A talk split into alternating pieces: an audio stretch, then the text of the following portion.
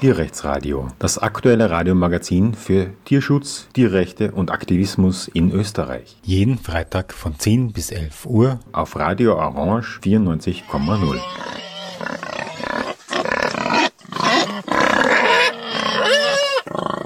Ja, willkommen zum Tierrechtsradio. Die Ankleber und Anschütter der letzten Generation AktivistInnen äh, zur Klimakrise, die fordern, dass wir endlich als Staat und die Regierung reagieren und wirklich Maßnahmen setzen, weil die Zeit knapp wird, sind jetzt in aller Munde. Ähm, und einer davon äh, spricht mit mir heute über seine Aktivitäten, seine Aktion und seine Befürchtungen und auch vielleicht seinen positiven Ausblick für die Zukunft. Hallo, Florian Wagner. Hallo. Ja, danke, dass du dir Zeit nimmst. Ähm, der Anlass, mit dir zu reden, ist ja, dass ich plötzlich dein Gesicht in der Kronenzeitung gesehen habe und wahrscheinlich quer durch, querbeet durch alle Medien, ähm, wie du eine Schüttaktion im Leopold-Museum gemacht hast. Ich glaube, am 15. November 2022. Kannst du uns kurz einmal erzählen, was da passiert ist? Also ich bin rein mit einer Wärmeflasche, die habe ich mir über den Bauch gebunden mit einem Schal. Ähm, drinnen in der Wärmeflasche war die Spezialmischung aus Wasser, Guarkernmehl und einem unbedenklichen, ökologisch, äh, sonst auch unbedenklichen schwarzen Farbpulver, das man sonst zum Einfärben von Swimmingpools benutzt. Und habe es dann geschafft, äh, glücklicherweise, an den Securities vorbei und unbemerkt die Wärmflasche rauszuholen, zu öffnen und sorgfältig den Inhalt über die Glasscheibe vor dem Klimt-Bild zu schütten. Frage Security hast du erwähnt. Äh, Gibt es da jetzt besondere Schutzmaßnahmen? Lustig, ich war nämlich im, warte mal, in der Schallerburg, genau. Und da war irgend so ein heikles ähm, Kunstwerk und da haben die Leute aus, dem, aus, dem, aus der Führung, die gerade da durchgegangen ist, gefragt, sagt sie ja, was ist, wenn da jemand herkommt und das beschüttet? Und die haben gesagt, ja, da, da sind wir schon sehr gut vorbereitet. Ähm, also wie, wie, wie gut war die Security vorbereitet? Ja, ich glaube so gut wie es geht. Die haben auch schon ähm, extra Maßnahmen ergriffen, um das zu verhindern. Es war verboten, Rucksäcke mit reinzunehmen. Ähm, es waren verschärfte Kontrollen bei den Eingängen und es waren mehr Sicherheitsleute als sonst in dem Gebäude. Mhm. Aber ich meine, es war an dem Tag ja gesponsert von der OMV, was ja für uns quasi wie eine Einladung war. Das heißt, ähm, also ich habe mich ein bisschen gewundert, dass nicht noch schärfere Vorkehrungen waren. Was war gesponsert? Äh, jedes Jahr wird äh, am Leopoldi-Tag freier Eintritt gesponsert im Leopold-Museum und in der Bewerbung dieses Tages kleidet sich das Leopold-Museum in das Markenbranding von der OMV. Und ja, genau. OMV ist ja, wie man weiß, äh, zu kritisieren für, für den sturen fossilen Kurs, den die verfolgen. Und die wollen immer noch neue Bohrungen machen, machen Probe, Probebohrungen im Weinviertel, wollen dort Fracking machen und so weiter, obwohl es ja in der Bevölkerung sogar eine Mehrheit gibt, die sagt, das wollen wir nicht in Österreich. Und deswegen ähm, aufgelegter Elfer quasi für uns. Jetzt hast du ein Bild beschüttet, ein spezifisches von Gustav Klimt. Hat das irgendeine tiefere Bedeutung? Ja, also in dem Bild, also jeder, der das Bild kennt, äh, diese Darstellung von dem Tod und dem Leben auf dem Bild ist irrsinnig eindrücklich und genau um das geht es jetzt gerade und auf das wollen wir aufmerksam machen, dass wir ähm, in einer Krise sind, in der es um Tod und Leben der menschlichen Zivilisation gehen wird. Und wenn wir nicht in den nächsten zwei, drei Jahren äh, unsere Wirtschaft, unsere Versorgungssysteme von fossilen Energiesystemen auf erneuerbare umstellen und aufhören, Energie zu verschwenden, Ressourcen zu verschwenden, dann äh, droht Hot House Earth, wie es die, wie, äh, die Wissenschaft sagt. Das bedeutet ähm, 3 Grad plus in der durchschnittlichen Erdtemperatur in ungefähr 50 Jahren.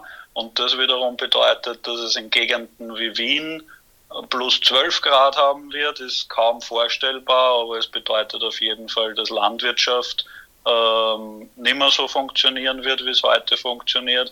Und dass die Versorgungssysteme, die wir jetzt haben, nicht mehr funktionieren werden. Und dann sind natürlich auch soziale Systeme, der Rechtsstaat, die Zivilisation als solches ähm, bedroht. Und deswegen dieses Bild, also, also um wirklich äh, die Dringlichkeit und, und das Ausmaß dieser drohenden Katastrophe äh, da irgendwie durch die Kunst irgendwie zu vermitteln. Jetzt gab es ja solche Schüttaktionen, ähm, einige. Ich glaube in Österreich bis dato nicht, oder irre ich mich da, weiß ich nicht genau, aber ich hatte den Eindruck bis also zu deiner Aktion nicht und ähm, da gab es also viel wilde Diskussion online in den sozialen Medien, warum gerade Kunstwerke? Also Kunstwerke haben ja doch gar nichts getan, die sind ja noch nicht schlimm, das müssen ja Leute sein, die Kunst hassen. Was sagst du dazu? Ja, ja, das kommt immer noch und das ist ja dieselbe Diskussion bei den Straßenblockaden. Und es ist vollkommen richtig und verständlich, dass das die erste Reaktion ist von Menschen. Es ist aber natürlich ein Missverständnis und jeder, der bereit ist, darüber nachzudenken und den nächsten Schritt zu gehen, der kommt darauf, ja, logisch ist das Ziel nicht die Kunst, das Ziel sind von den Straßenblockaden sind auch nicht das Ziel die Autofahrenden dort, sondern wir nutzen diese Orte und diese Störungen und diese Bilder, die wir dadurch erzeugen, um Aufmerksamkeit zu generieren und das funktioniert erstaunlich gut. Also mit so wenig Aufwand äh, und so wenig Ressourcen so eine große öffentliche Aufmerksamkeit zu erzeugen, das ist sonst kaum möglich. Und ähm, das ist der Grund, warum wir das tun. Also wir, es ist natürlich vollkommen richtig, wir wollen nicht die Kunst attackieren, es ist kein Angriff auf die Kunst. Auch das Museum ist nicht äh, Ziel unserer Kritik, sondern wir nutzen das Museum als Bühne für eine Aktion, die dann wiederum Aufmerksamkeit für die Klimakrise erzeugen soll. Man sollte an der Stelle vielleicht nochmal betonen, dass oder wie, inwieweit das überhaupt diese Kunstwerke schädigt, die ja eigentlich unersetzbar sind, nicht so wirkliche Kunstwerke aus der vergangenen Zeit, die man nicht einfach so nachmalen kann. Du hast ja, glaube ich, im Interview mit der Kronenzeitung auch betont, dass du besonders kunstbegeistert seist.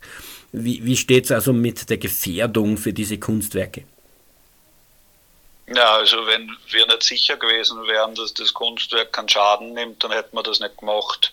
Und wir, wir haben das ausgekundschaftet dort. Die Glasscheibe ist 10 cm vor dem Bild und steht an den Seiten über. Von unten ist dieser Glaskasten geschlossen, das heißt, es kann vom Boden nichts raufspritzen. Und die, die, quasi die Schüttung, die Handhabung dieser Wärmeflasche, von der ich schon erzählt habe, habe ich zu Hause geübt. Das heißt, ich war mir sicher, ich kann das so ausschütten auf die Glasscheibe, dass dem Gemälde nichts passiert. Und das war dir auch wichtig? Ja, klar. Also, äh, erstens einmal, äh, weil ich das Gemälde nicht beschädigen will, aber zweitens einmal auch, weil es damals mit 60 Millionen, jetzt mit 140 Millionen Euro versichert ist. Das heißt, ähm, wenn das dann als, als ähm, Sachbeschädigung verurteilt worden wäre und ich hätte das Bild beschädigt, dann wäre ich lange im Gefängnis gesessen. Ähm, jetzt habe ich immer wieder gehört, auch von Aktiven aus verschiedenen anderen Bereichen, jedenfalls im Tierschutz, dass das kontraproduktiv sei, solche Schüttaktionen, weil sich die Leute so aufregen und die Menschen, die diese Aktivismus, diesen Aktivismus betreiben, so zu hassen anfangen und sich so ärgern und so eine irrsinnige Antistimmung entstünde, dass das eben kontraproduktiv sei. Was würdest du diesen Personen sagen? Ja, da kann man jetzt verschiedene Dinge halt begegnen. Als erstes sage ich immer, ja, es ist uns klar, dass wir als Gruppe letzte Generation von einem Großteil der Menschen ähm, Ablehnung also generieren und, und Unverständnis und Hass sogar erzeugen. Ähm, das sind laut den Umfragen, die es so gibt, zwischen, also ungefähr so die Hälfte aller Menschen sagt, das geht überhaupt nicht und man soll uns schleunigst einsperren. Und dann gibt es so ein Viertel ungefähr, je nach Umfrage, die sagen, sie haben Verständnis dafür, finden die Aktionsform aber nicht gut. Und äh, um die 20 Prozent ungefähr sagen, sie finden die Aktionen schon gut und äh, man muss jetzt alles machen, um irgendwie äh, die Klimakrise Aufmerksamkeit dafür zu generieren. Und das ist uns bewusst und wir glauben aber trotzdem, dass es eine gute Strategie ist, weil diese Menschen, die jetzt quasi in Fundamentalopposition gehen und vielleicht sogar sagen, äh, sie tun jetzt erst recht nicht mit bei Klimaschutzmaßnahmen, das sind ja nicht Menschen, die davor eifrige Klimaschützerinnen waren. Also da wird ja nur ein Bewusstsein oder ein Unbewusstsein der Krise jetzt offenbar und quasi polarisiert sie ein bisschen oder radikalisiert sie ein bisschen. Und die Menschen, die sagen, äh, ich mag jetzt, ich habe früher vielleicht bei Fridays for Future Demos mitgegangen, aber jetzt durch diese Radikalisierung will ich mit der ganzen Klimabewegung nichts mehr zu tun haben. Die, glaube ich, gibt es gar nicht. Und dazu gibt es auch schon Studien in Großbritannien zum Beispiel gibt es die Bewegung Just Stop Oil, die ganz ähnliche Aktionsformen hat, schon länger. Und dort hat man eine Studie gemacht mit, glaube um die 2000 Menschen, wo man regelmäßig untersucht hat, wie ändert sich die Einstellung und wie ändert sich auch die Sympathie für die moderate Klimabewegung. Und dort hat man gefunden, dass ein signifikanter Anteil der Menschen, die sagen, ähm, ich bin zwar gegen diese radikalen Aktionen, aber mir ist der Klimaschutz wichtig, jetzt eher auch aktiv teilnehmen bei solchen moderaten Bewegungen wie Fridays for Future oder Klimavolksbegehren, wie es bei uns gibt, oder solchen Initiativen.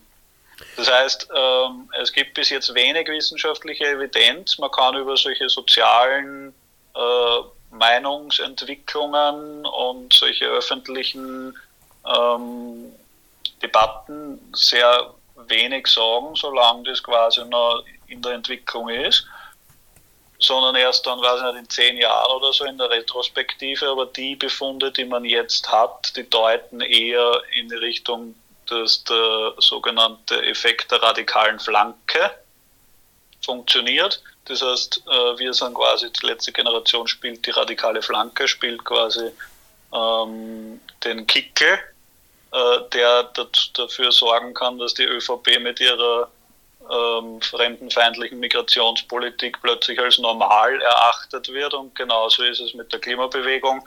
Wenn es da radikalere äh, einzelne Gruppen gibt, dann wird plötzlich Fridays for Future als moderat und normal erachtet. Und genau das passiert wohl gerade.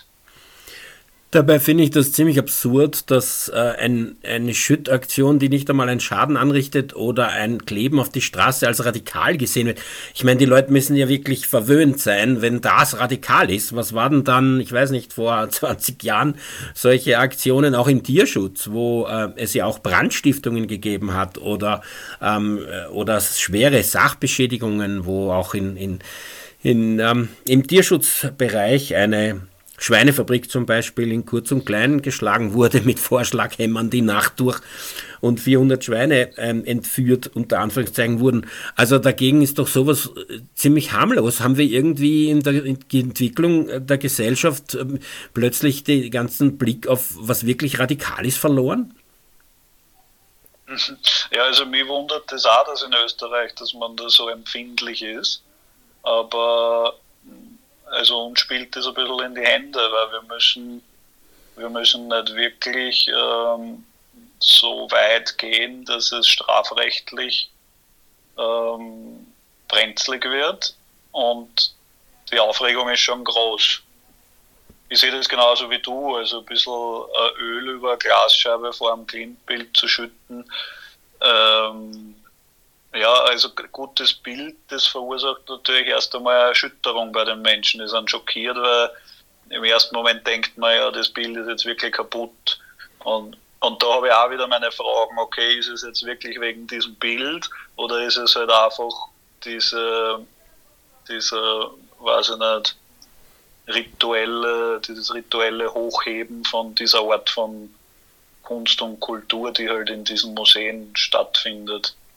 Das wollte ich dir noch fragen. Es Aber hat doch immer wieder so eine, also das Argument gegeben, das ich gehört habe oder gelesen habe, dass ähm, bei solchen Schüttaktionen auf Kunstwerke auch gesagt werden soll, wegen einem Stück Papier regt euch auf, aber wenn die ganze Erde bedroht ist, regt euch das nicht auf. Ist das ein Teil dieses Aktionismus? Genau. Also die, also meine Logik dahinter oder, oder warum ich mich dieser, diese Aktionsform überzeugt hat, war, dass wir einfach dadurch den Schock auslösen bei Leuten. Jetzt ist was, was Wundervolles, was sehr Wertvolles zerstört worden. Und diesen selben Schock sollten ja Menschen oder den, den brauchen wir bei Menschen in Bezug auf die Zerstörung unserer Lebensgrundlage, der Natur. Jetzt ist uns aber irgendwie vielleicht oder vielen Menschen die Natur so im Alltag nicht so nahe und vor allem ist auch die Zerstörung der Natur durch Treibhausgaseffekte und so weiter nicht so äh, plakativ zu erleben wie jetzt zur Erschüttung auf ein Kunstwerk. Das heißt, wir produzieren quasi einen, einen Ersatzschock, um, um quasi auf diese Zerstörung der Natur hinzuweisen, inszenieren wir die Zerstörung von einem Kunstwerk. Ähm, was? Und, und ob es dann auch Satz noch vielleicht, ob es dann wirklich funktioniert und ob die Leute in ihrem Bewusstsein diesen, diese Brücke machen. Äh, also von Einzelnen war es, die haben es mir erzählt, dass das sofort da war, diese Assoziation, aber ob es bei vielen Leuten funktioniert oder ob viele dann irgendwelche anderen Assoziationen oder drin, wie der Herr Direktor irgendwie in dieser Ablehnung stecken bleiben und den Eindruck haben, das ist eine Attacke auf die Kunst oder so und, und was anderes können sie sich gar nicht denken, weiß ich ja nicht und das liegt dann nicht in meiner, also kann ich, kann ja nicht kontrollieren. Was war jetzt konkret für dich die Konsequenz? Bist du dort festgenommen worden? Weil manchmal hat man ja bei diesen Aktionen in anderen Ländern gesehen, dass sich die Leute gleich einmal ankleben. Hast du dich angeklebt und bist du festgenommen worden? Na, das Ankleben hat nicht mehr funktioniert. Mein Kollege, der Lorenz, äh, der mit mir die Aktion gemacht hat, der hat sich festpickt, aber ich bin ja unmittelbar nach dem Schütten schon äh, von dem Security festgehalten worden. Ich habe mich deswegen nicht mehr ankleben können. Der hat dann, in dem Video sieht man es ja, so ein kleines Tänzchen mit mir aufgeführt.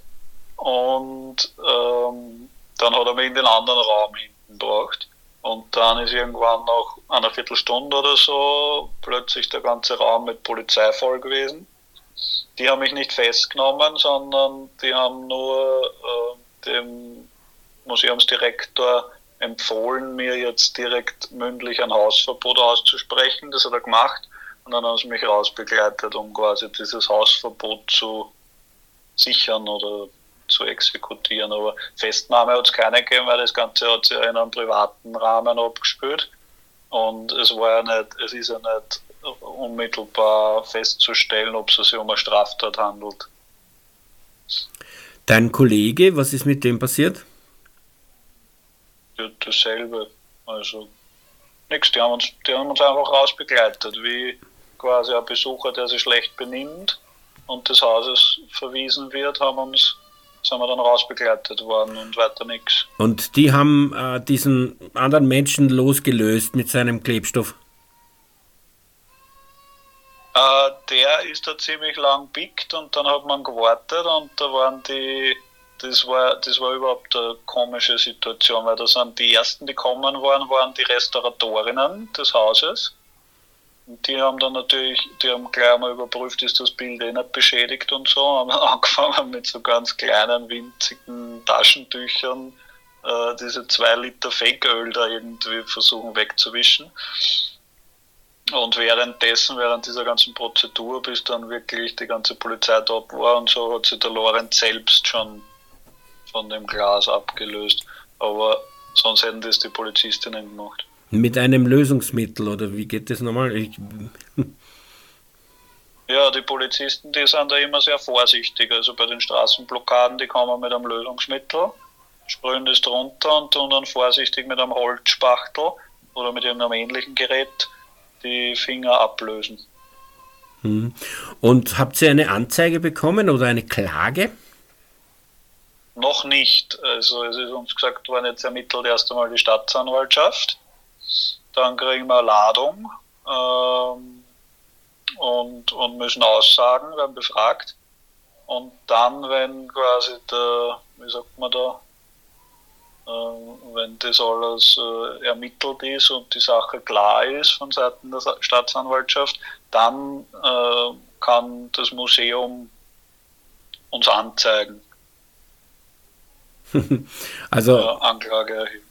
Vorerst gar nichts. ein Monat ist vergangen. Ich frage mich eh, was das überhaupt gewesen sein kann. Also ich weiß nicht, ähm, Verschmutzung sowas gibt es ja, dann ähm, muss man sozusagen die Reinigungskosten begleichen, aber äh, puh, wirkt jedenfalls erstaunlich harmlos. Gleichzeitig sind ja solche äh, AktivistInnen, die halt in dem Fall sich wahrscheinlich auf eine Straße geklebt haben, in Bayern mit diesem seltsamen Polizeigesetz, das sie dort haben, tagelang, vielleicht sogar mehr als eine Woche im Gefängnis gelandet. Was sagst du dazu?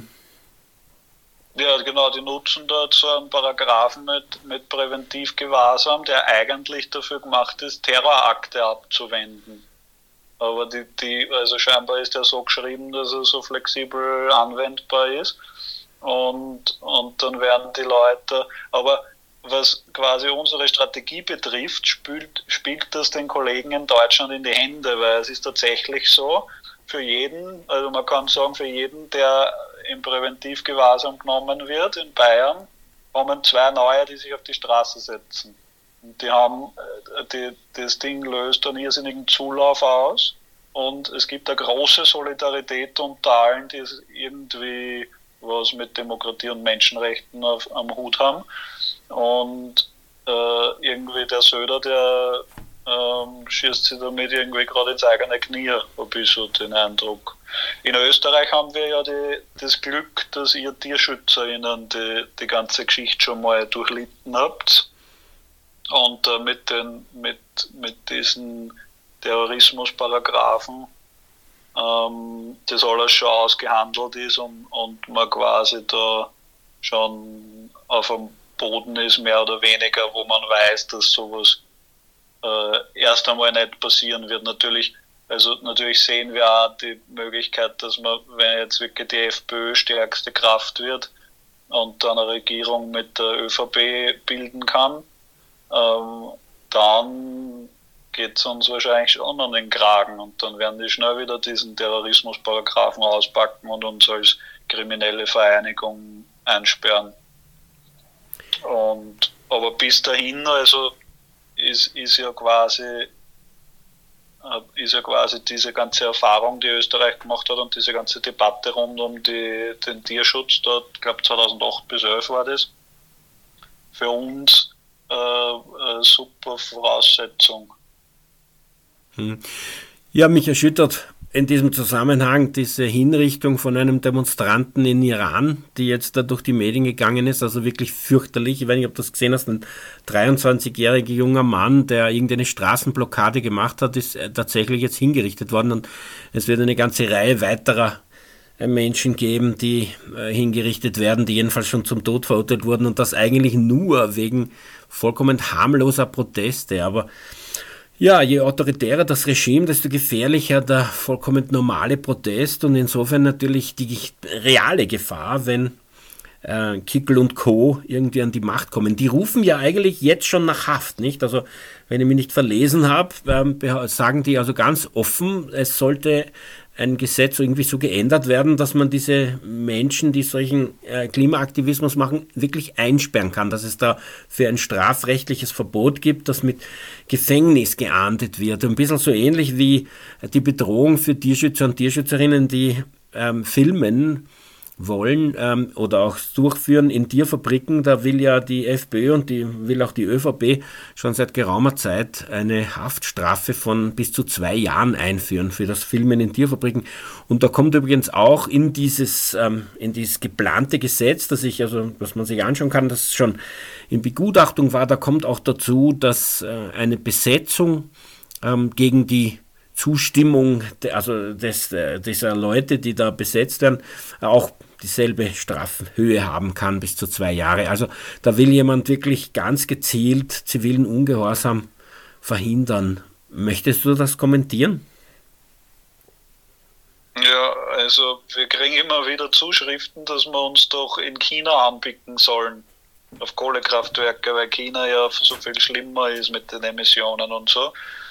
Und die, diese Nachrichten aus dem Iran, die kriege ich natürlich auch mit und ich denke mir dann immer, äh, das ist doch, die, die, also ich sehe das nur als Grund, mich umso mehr einzusetzen in Österreich, wo es halt geht. Also es ist ja scheinbar eher Handvoll Länder nur auf der ganzen Welt, wo man so einen Protest durchführen kann, äh, ohne dass man ins Gefängnis wandert.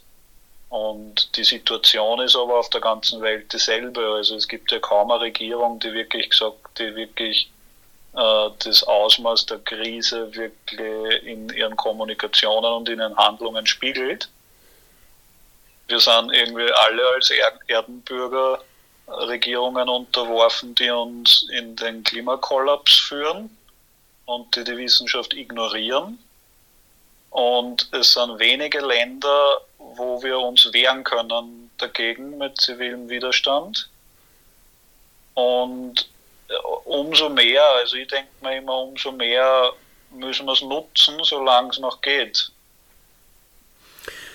Für mich ist das irgendwie, für mich ist das irgendwie noch Motivation zu sagen, okay, wir haben das Potenzial in Österreich, wir haben diesen Rechtsstaat, diese Demokratie und woanders gibt es das Potenzial nicht. Also müssen wir es irgendwie, also ich sehe es ein bisschen als Privileg auch. Was ich nie begreifen werde, ist, wie jemand autoritäre Systeme oder eine, wie Orban sagt, illiberale Demokratie wollen kann. Lustig ist ja die Identitären, die also versuchen, da diese liberal-demokratischen Aktionen, Aktionsarten und Methoden des zivilen Ungehorsams zu kopieren, sind explizit dafür, dass jemand, der sowas macht, eigentlich eingesperrt wird. Also es ist doch eigentlich ein Widerspruch in sich. Ich habe ihnen auch mal geschrieben und gefragt, wie ist das möglich? Dass man das äh, sozusagen gleichzeitig macht, also zivilen Ungehorsam leisten und fordern, dass wer sowas macht, eingesperrt wird. Aber das, ja, ich weiß nicht, das kommt scheinbar nicht an. Also das autoritäre System ist so wichtig und im Iran sieht man, wohin das führt. Also man kann dann eigentlich gar nichts mehr ähm, gegen gar nichts mehr protestieren und wenn einen das Klimawandel äh, die Pistole an den Kopf hält sozusagen, dann muss man einfach schweigend hoffen, dass der ähm, Führer oder die Führerin jeweils des Landes das auch irgendwann kapiert und äh, da Konsequenzen zieht, aber selber darf man das offensichtlich nicht. Also das ist eine Frage, die ich auch auf Twitter, meinen einzigen sozialen Medienpräsenz, ähm, an die Personen gefragt habe, die also da ständig fordern, dass diese KlimaaktivistInnen eingesperrt können, sage ich also, wenn ihr akzeptiert, ja, wenn ihr anerkennt, die wissenschaftliche Erkenntnis, dass uns das Wasser bis zum Hals steht und wenn wir so weitermachen, wir, der, der Planet nicht mehr lebensfähig sein wird, also dass da kein Mensch mehr da wohnen kann, nicht mehr bewohnbar. Was würdet ihr machen? Was würdet ihr konkret machen, um die Erde zu retten? Ich meine, äh, sich anzukleben und ein, ein, ein, Glasplatte zu beschütten, ist doch wirklich die harmloseste Form äh, zu protestieren. Also was würdet ihr machen, wenn ihr wisst, wenn ihr wirklich also anerkennt, dass wir auf dem Weg sind, die Erde unbewohnbar zu machen? Was würdet ihr machen? Lustigerweise kommt da irgendwie gar nichts irgendwie Relevantes zurück. Ja, weil ja, also, die, also, aber das ist ja gut erforscht, Martin, also, dass man da in der Verdrängung ist und dass man so wie jeder Mensch irgendwie, der irgendwelche Probleme hat, die, wo er das Gefühl hat, er kann nichts zu, zu einer Lösung beitragen oder es überfordert ihn oder, ähm, äh, mit, oder, oder es ist mit großer Angst behaftet jedenfalls dass, dass man das dann verdrängt und dass dann, wenn jemand kommt und, und sagt, du, aber du weißt doch eigentlich, dass da ein Problem ist und dass man da was machen sollte, dass dann alles äh, Erdenkliche irgendwie sehr kreativ gemacht wird, um weiter das verdrängen zu können. Und, und die erste Reaktion bei vielen Leuten, die zugegebenermaßen nicht so kreativ ist, aber ist einfach denjenigen, der die Hiobsbotschaft überbringt, irgendwie als Bösen abzustempeln. Also die Angst, die man hat, äh, auf denjenigen zu projizieren und zu sagen, wenn es den nicht geben würde, dann gäbe es ja auch kein Problem. Also ich kann das sehr, sehr gut nachvollziehen und deswegen, also ich, ich bin auch nicht äh, der Meinung, dass man in den nächsten zwei, drei Jahren ähm, auf dem Weg der, der Bewusstseinsbildung in der breiten Bevölkerung irgendwie was ändern werden sondern unser, wir adressieren ja bewusst die Regierung und sagen, die muss ihre Verantwortung äh, wahrnehmen. Jetzt gab es kürzlich eine groß angelegte Razzia in dieser Reichsbürgerszene ähm, mit allen möglichen Waffen, ähm, mit Plänen eines Umsturzes in Deutschland. Es wurden auch Menschen in Österreich festgenommen. Es gab auch äh, Hausdurchsuchungen hier und in der Schweiz. Ähm, und gleichzeitig sagt man und sagen viele wirklich, dass dieser Klimaaktivismus Terrorismus ist.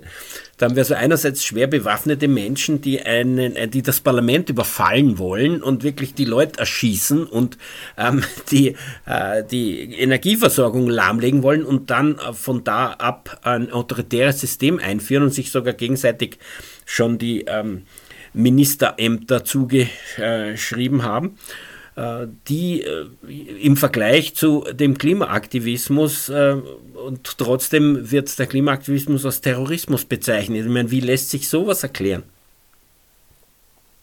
Naja, das, für mich steckt da das Gleiche dahinter. Also die Leute regen sich ja nicht deswegen so auf, weil ich ein bisschen Öl, Fake-Öl über die Glasscheibe geschüttet habe. Und die Leute regen sich auch nicht deswegen so auf, weil sie 20 Minuten zu spät in die Arbeit kommen. Oder die meisten regen sich, für die meisten ist es ja nicht einmal äh, so, dass sie selber im Stau gesteckt sind. Es sind ja nur ein paar hundert Menschen in Österreich, die wirklich so selber mal von einer Straßenblockade von uns betroffen waren. Aber aufregen tun sie alle und ich bin mir sicher, dass sie die nicht wegen den Staus aufregen, sondern die regen sie auf, weil sie an die Klimakrise erinnert werden. Und das wollen sie nicht. Die wollen das weiter verdrängen. Weil es angstbehaftet ist, weil, weil sie das Gefühl haben, sie können sowieso nichts machen, sie sind ausgeliefert. Und diese ganzen, ich meine, die Menschen werden ja im Grunde die letzten, zumindest seit 2019, seitdem, seit Greta Thunberg und Fridays for Future, ähm, sind ja diese Katastrophenszenarien und diese Dystopien wirklich in jedem Bewusstsein. Das heißt, die Angst vor, vor einer katastrophalen Zukunft ist in irgendeinem Ausmaß bei jedem da. Und das wird aber verdrängt, weil man hat ja das Gefühl, man kann sowieso nichts machen. Also außer Verdrängung bleibt dann nicht viel anderes über.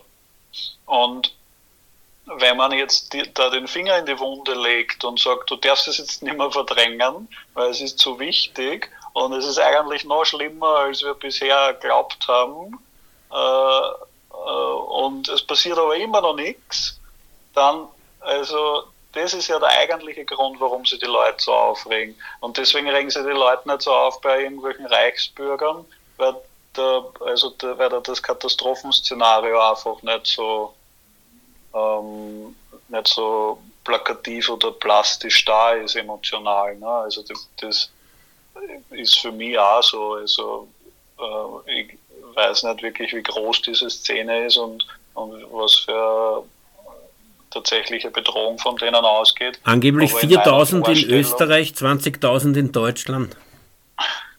Ja, aber in meiner Vorstellung, also ich habe auf jeden Fall viel weniger Angst vor einem autoritären Staatsputsch durch Reichsbürgerinnen als vor der Klimakatastrophe. Oder vor der FPÖ.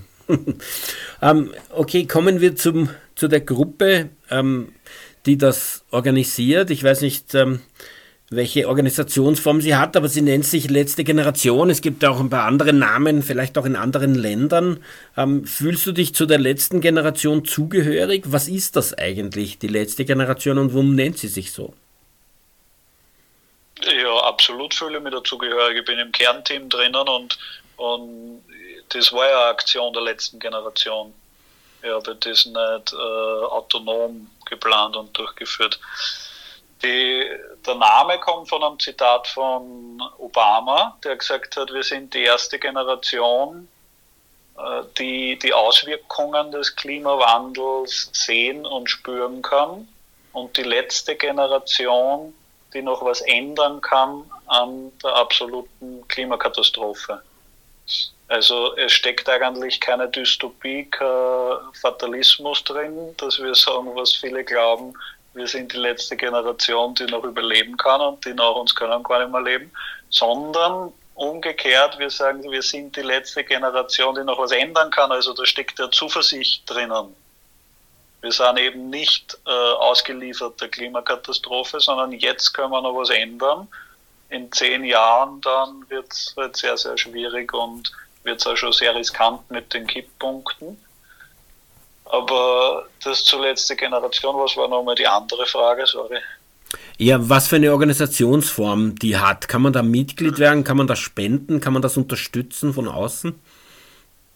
Genau, das ist alles möglich. Man kann äh, bei uns mitmachen, ob man jetzt in Aktion gehen will oder nicht. Also wir brauchen auch Leute, die zum Beispiel Flyern gehen oder Vorträge organisieren oder im Hintergrund Pressearbeit machen, Organisationsarbeit machen. Ähm, die Organisationsstruktur ist so, dass es ein Kernteam gibt von sieben Menschen, die äh, den Überblick haben über alles, das passiert und in alle Planungen eingebunden sind. Und dann gibt es äh, lokale Gruppen und Arbeitsgruppen, die eben themenspezifisch eben sich entweder um Pressearbeit kümmern oder um Mobilisierung, ums Onboarding.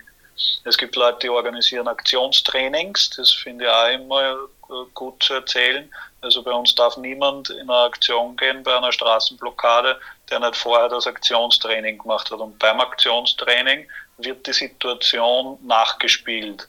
Also ein paar von uns spielen die wütenden Autofahrer, die dann anfangen zu schimpfen und zu schubsen und zu ziehen und so.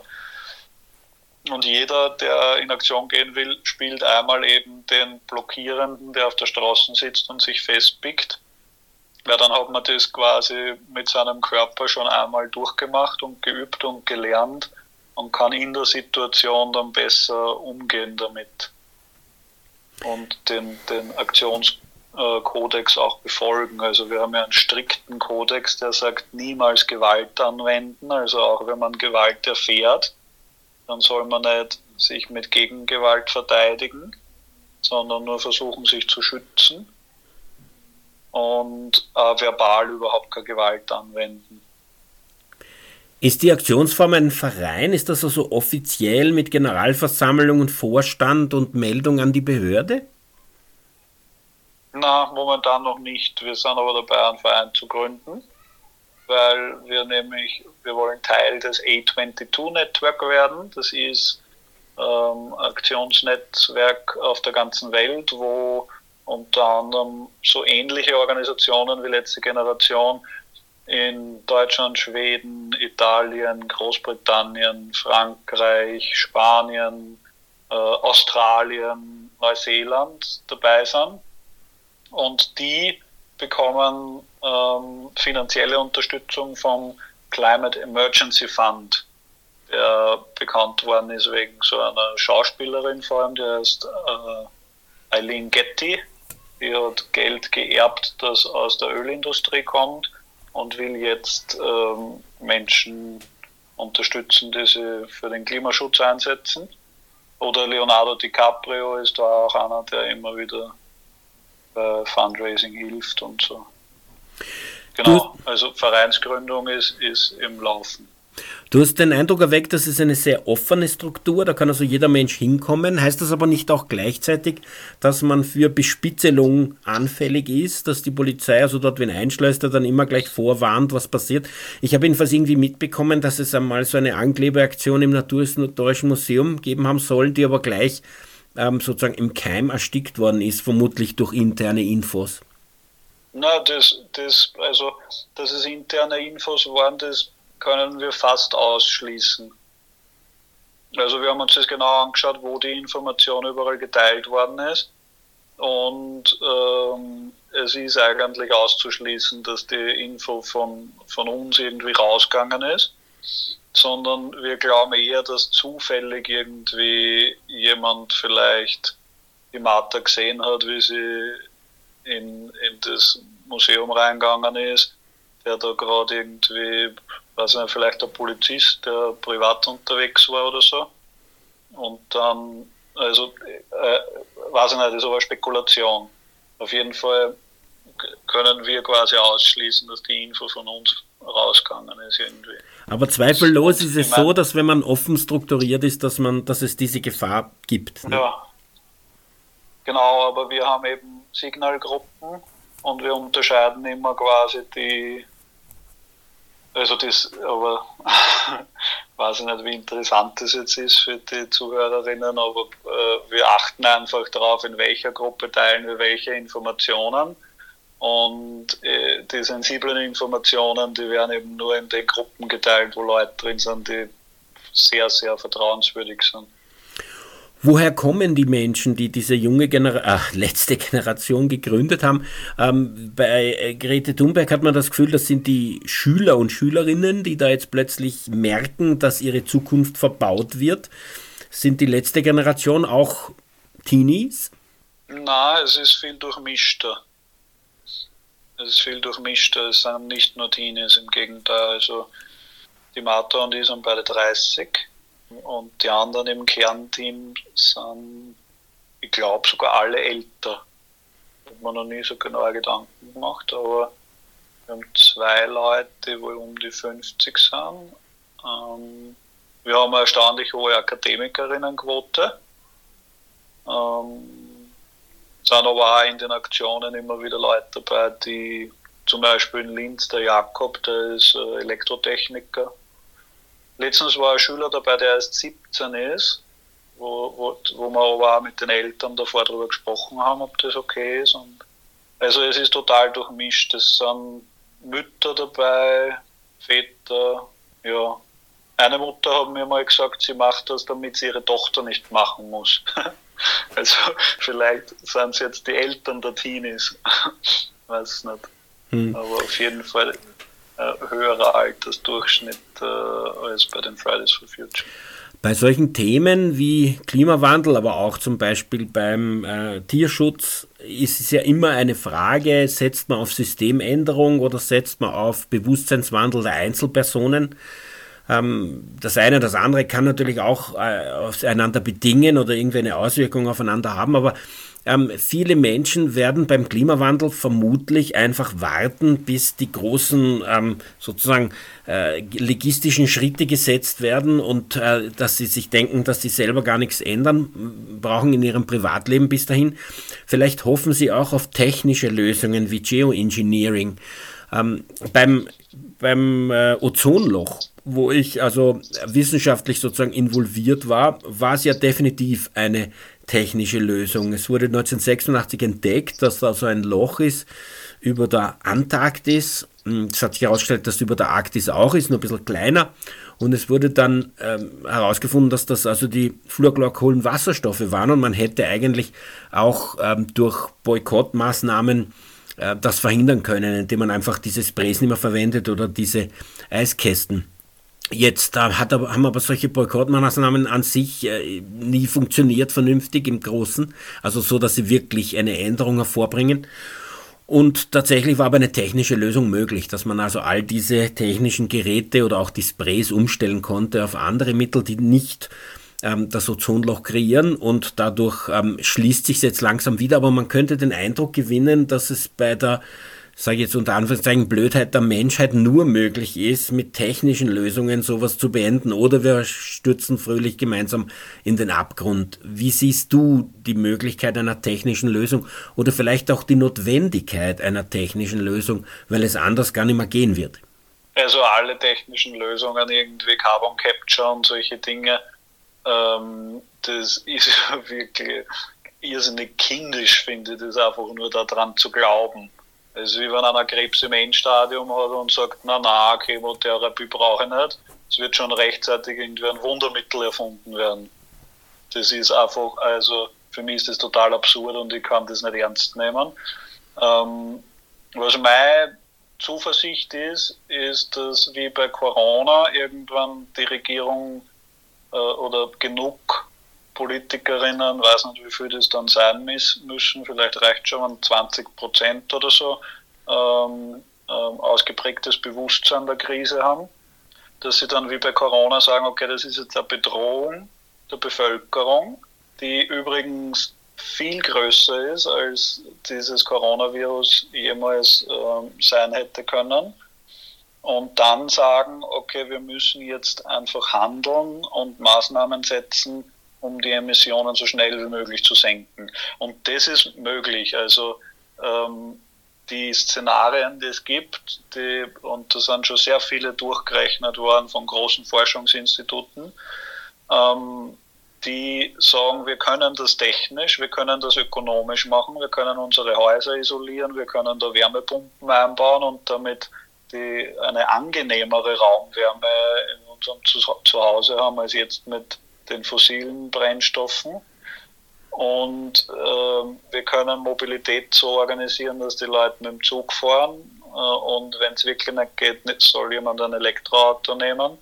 Und diese ganzen Szenarien, die liegen schon seit Jahren am Tisch. Also technisch, äh, ökonomisch brauchen wir kein Wundermittel, sondern wir können diese Dinge einfach umsetzen. Woran es mangelt, ist die Einsicht. Also es wird einfach das Ausmaß der Krise nicht realisiert.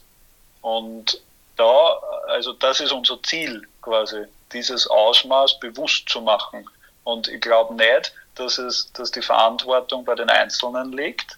Ich finde diese, diese Erzählung, dass die einzelne Bürgerin oder der Konsument dafür verantwortlich ist und ja entscheiden kann, jetzt irgendwie Bio zu kaufen im Supermarkt oder halt statt Auto jetzt nur noch Zug zu fahren und solche Dinge, sein Haus zu isolieren und eine Wärmepumpe einzubauen und so weiter.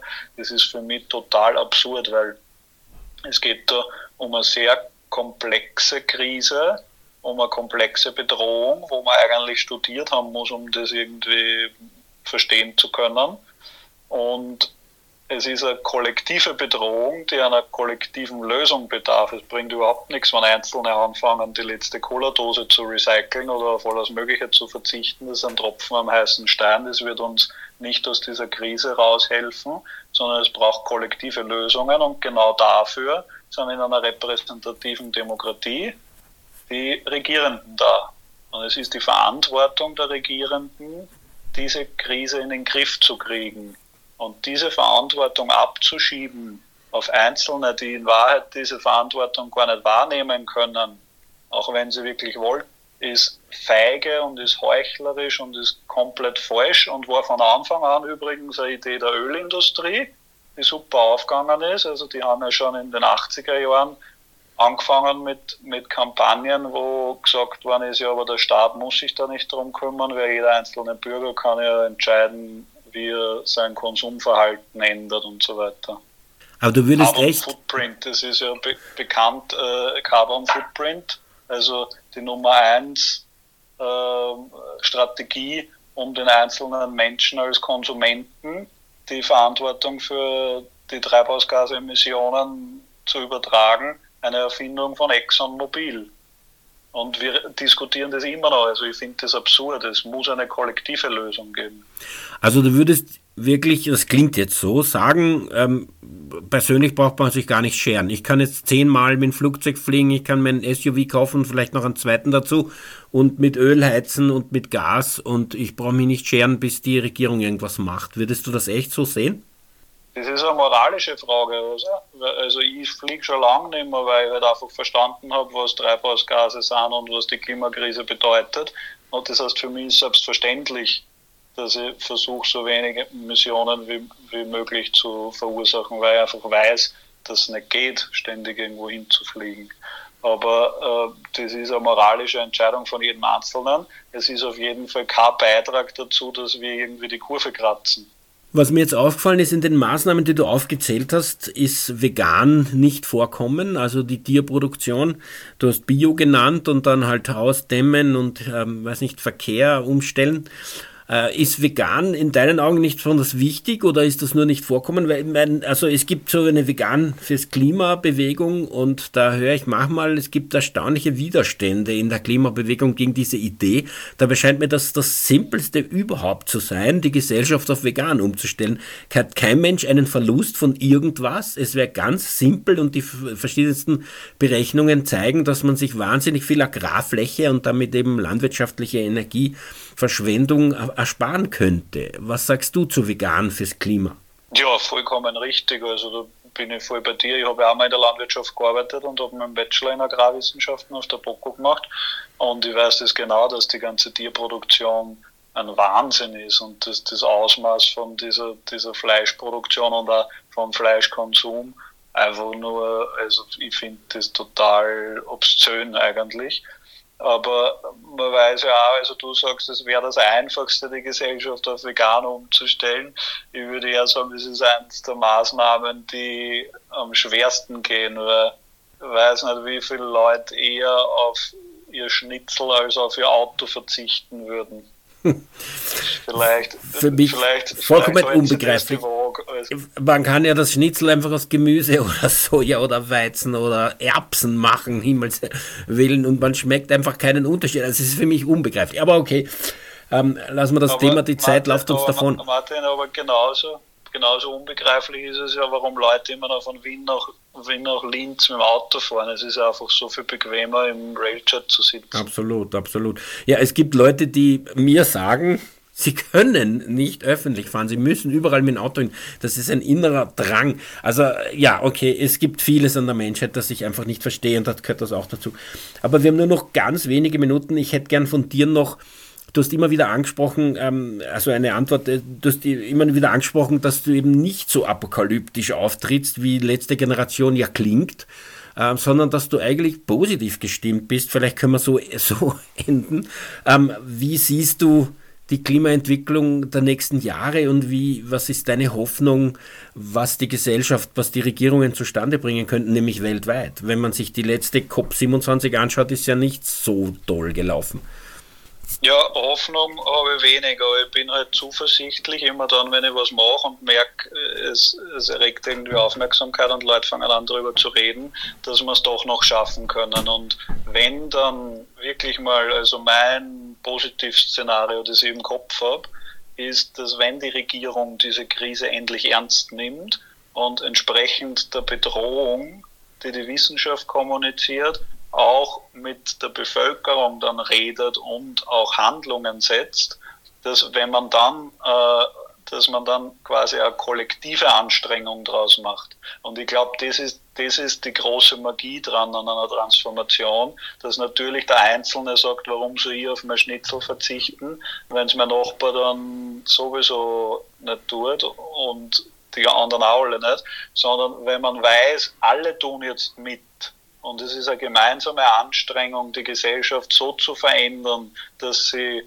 klimakonform ist, ökologisch verträglich ist und wir trotzdem alle ein gutes Leben haben können. Es ist ja nicht so, äh, wie, wie oft die Leute sich das vorstellen, dass wir dann gar nichts mehr, gar keine Ressourcen mehr nutzen können, sondern es wird ja berechnet, dass wir den Pro-Kopf-Energiekonsum äh, von 1970 wieder erreichen müssen weil ja die Geräte alle viel effizienter sind heute. Ne?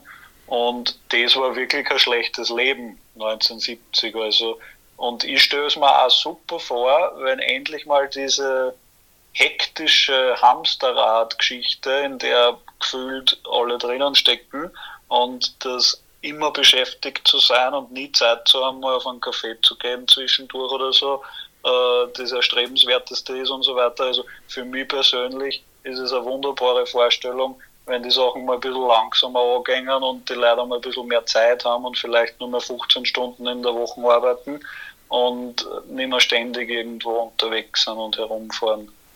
Lustig, dass du 1970 nennst. Ich habe ähm, in New Scientist gesehen, dass nach gewissen Parametern äh, evaluiert wurde, welche Zeit ähm, in der Geschichte der Menschheit die war, wo die höchste Lebensqualität für die meisten Leute geboten wurde. Und das waren die 1970er Jahre laut dieser ähm, Studie, die da vorgestellt wurde. Also offensichtlich nicht so schlecht. Ähm, was ich jetzt noch ähm, von dir kurz hören wollte, ist, wir haben wirklich nur noch zwei Minuten. Ähm, ich habe in meinen Archiven hier lustigerweise vor ein paar Tagen in die Hand bekommen einen IPCC-Bericht von 1989. Mir war irgendwie gar nicht bewusst, dass es schon so alt ist, dass äh, hier von wissenschaftlicher Seite über die Klimakrise gewarnt wird. Ähm, äh, vielleicht war es auch nicht 89, sondern 88 oder 90, das kann ich, aber jedenfalls in dieser Zeit. Das ist jetzt bitte über 30 Jahre her, bald 35. Äh, hat, kann man da wirklich noch eine Hoffnung haben? Naja, ich glaube halt, das ist die größte Herausforderung, die die Menschheit jemals gehabt hat. Und es ist vor allem die erste Herausforderung, die die gesamte Menschheit in gleicher Weise betrifft. Das heißt, ich würde es eher so betrachten und sagen, okay, ähm, wir sind ordentlich gefordert und wir sollten uns alle möglichst anstrengen und unser Bestes geben, weil wenn wir es schaffen, dann wird es wunderbar sein. Also das geschafft zu haben, dass man die quasi die erste gemeinsame Aktion aller Menschen erfolgreich über die Bühne bringt, dann wird die Welt eine ganz andere sein und dann werden wir viele andere Probleme auch gemeinsam lösen können. Ja, mit diesen Worten enden wir unsere Sendung über diesen Klimawandel knapp vor Weihnachten. Ja, vielen Dank für deine Zeit, vielen Dank auch für diesen Aktivismus ähm, und für den Einsatz in dieser Sache. Ist, glaube ich, notwendig, dass das jetzt potenziert ist und hier lawinenartig losgeht, weil sonst wird das sehr, sehr knapp. Wir haben nur noch ein paar Jahre hier wirklich relevant einzuschreiten und statt diesem positiven Szenario, das du jetzt beschrieben hast, einfach unterzugehen, weil diese Bedrohung ist real vor uns. Für die Sendung verantwortlich Martin Balluch. Tierrechtsradio, das aktuelle Radiomagazin für Tierschutz, Tierrechte und Aktivismus in Österreich. Jeden Freitag von 10 bis 11 Uhr auf Radio Orange 94,0.